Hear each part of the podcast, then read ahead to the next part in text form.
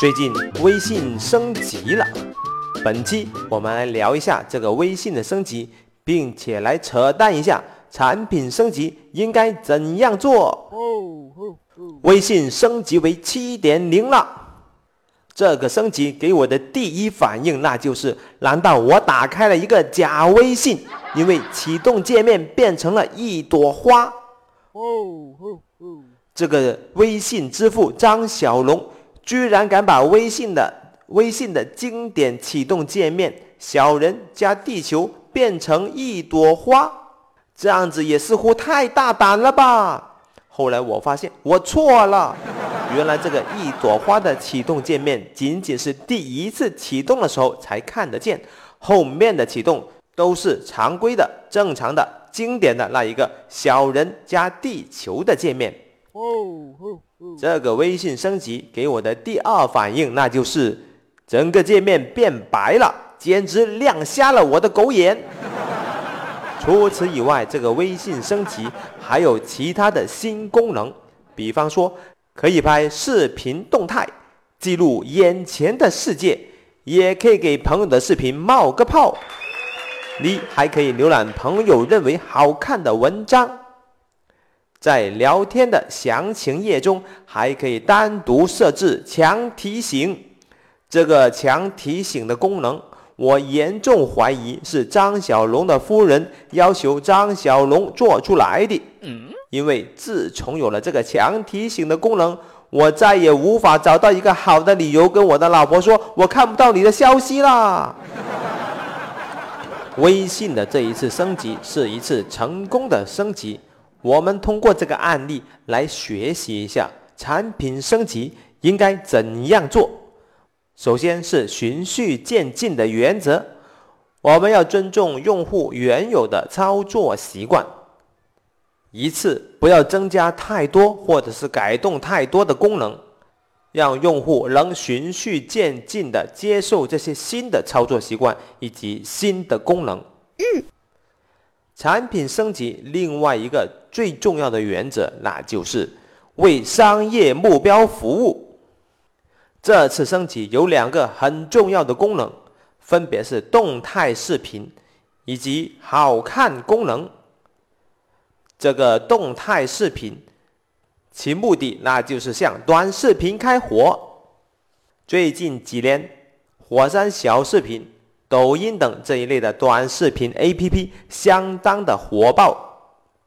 腾讯肯定不会坐视不管，他首先是在微信里面禁止发这一类的短视频，然后他自己推出了若干个短视频 APP。现在又在微信里面增加这个动态视频的功能，其战略目的非常的清晰，那就是向短视频全力开火。另外一个好看功能，每一个人都可以看一下朋友推荐的那些好看的文章，这个功能其实是向今日头条开火。哦哦哦今日头条根据大数据以及用户阅读习惯的那个文章推荐，让今日头条相当的火爆。腾讯当然也是不能坐视不管了，现在做出来的这个好看功能，充分利用了微信朋友圈的优势。最后能做到怎样的程度，让我们拭目以待吧。我们来回顾一下微信的发展路线，首先是一个社交的工具。然后，它通过某一年的春晚红包事件，大力的推动了微信支付。现在，社交和微信支付已经是微信里面的两大核心。微信再一次升级，向短视频以及文章推荐这两个领域全力的进军。微信向这两个领域发展，不仅仅是因为短视频。和文章推荐这两个领域非常的火爆，相当的赚钱，更多的是因为那些短视频 APP 以及今日头条这一类的 APP 严重威胁到微信的根本的基础，那就是社交这个属性。哦其实现在我们回过头来想一下，当初马云这么任性的推出这个来往的时候。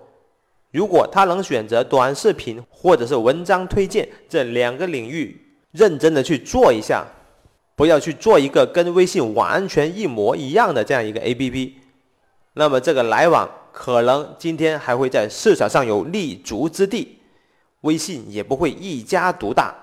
哦哦哦！最后为你分享两个失败案例，通过这两个的失败案例，告诉我们产品升级不应该怎样做。第一个失败案例，那就是微软的 IE。自从从 IE 七开始，IE 七、IE 八、IE 九、IE 十，每一次升级都是坑爹。这个新版的 IE 最大的功能，那就是原本可以正常访问的网站，用了新的 IE 以后，那就是不能访问了。坑爹呀！这就是典型的 low 桌 low 带，微软自己最后也受不了了，它推出了新的浏览器 Edge，IE 这个浏览器算是彻底放弃了。第二个失败案例，那就是某 IT 网站的改版，这个网站曾经是全球最大的中文什么什么网站，它的改版看上去更简洁了。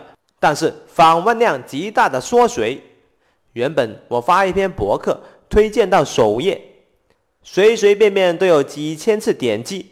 现在呢，发一个博客推荐到首页，访问量只有区区的几十次，真的是让我太伤心了。慢，产品升级步子不能慢得太大，容易扯到蛋。我们应该循序渐进的来做这个产品升级，而且这个产品升级要跟商业目标结合在一起，不能纯粹为了升级而升级，为了追求某一种的高大上的技术而升级。嗯，我是大大大火球。本期的案例纯属个人点评，如有参考，后果自负。新年来了，祝愿你百尺竿头更上一层楼。感觉不错的话，请点个赞吧。下期再见。